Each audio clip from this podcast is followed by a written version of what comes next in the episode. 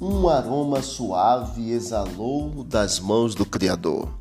Quando seus olhos contemplaram a solidão do homem no jardim, foi assim. O Senhor desenhou o ser gracioso, meigo e forte, que sua imaginação perfeita produziu. Um novo milagre. Fez-se carne, fez-se bela, fez-se amor, fez-se na verdade como ele quer. O homem colheu a flor, beijou-a com ternura, chamando-a simplesmente de mulher. Feliz Dia Internacional das Mulheres. Que Deus continue abençoando cada uma de vocês.